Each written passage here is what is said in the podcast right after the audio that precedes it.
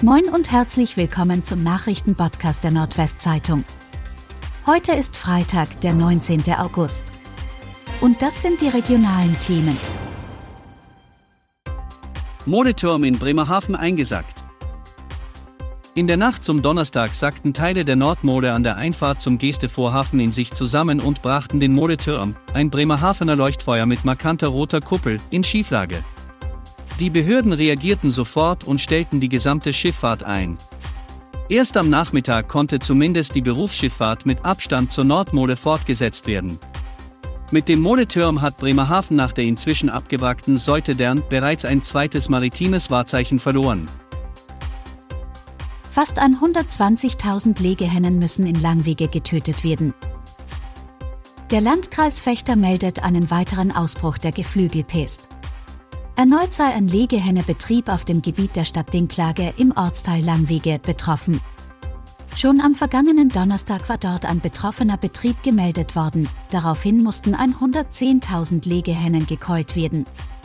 Im Radius von drei Kilometern gilt die Schutzzone mit einem Beförderungsverbot für Vögel, Eier und Tierkörper. Weiterhin wird eine Überwachungszone im Radius von 10 Kilometern um den Ausbruchsbetrieb eingerichtet.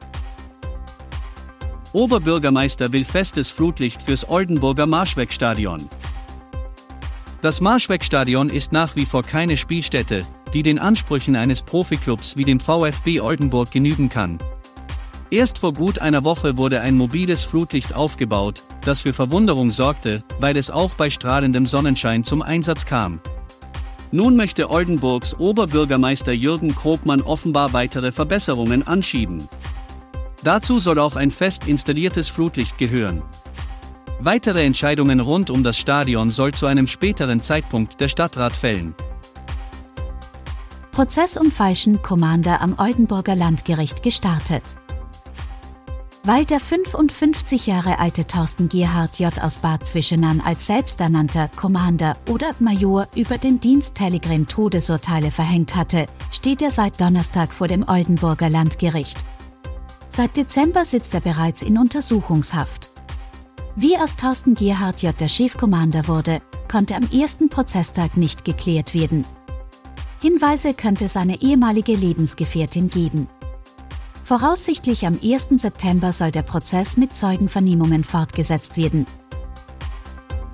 FC Bayern steigt in Trikotaktion für verstorbenen Fußballer aus Ostfriesland ein. Manfred Broem und Ewald Aden, die Initiatoren des Ostfriesland Cups, haben nach dem tragischen Tod von Marco Memenga mehrere Bundesligisten kontaktiert.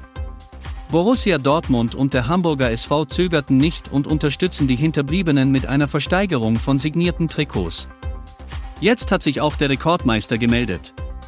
Der FC Bayern wird ebenfalls ein signiertes Trikot nach Ostfriesland schicken.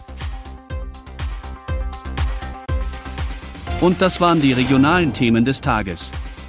Bis Montag.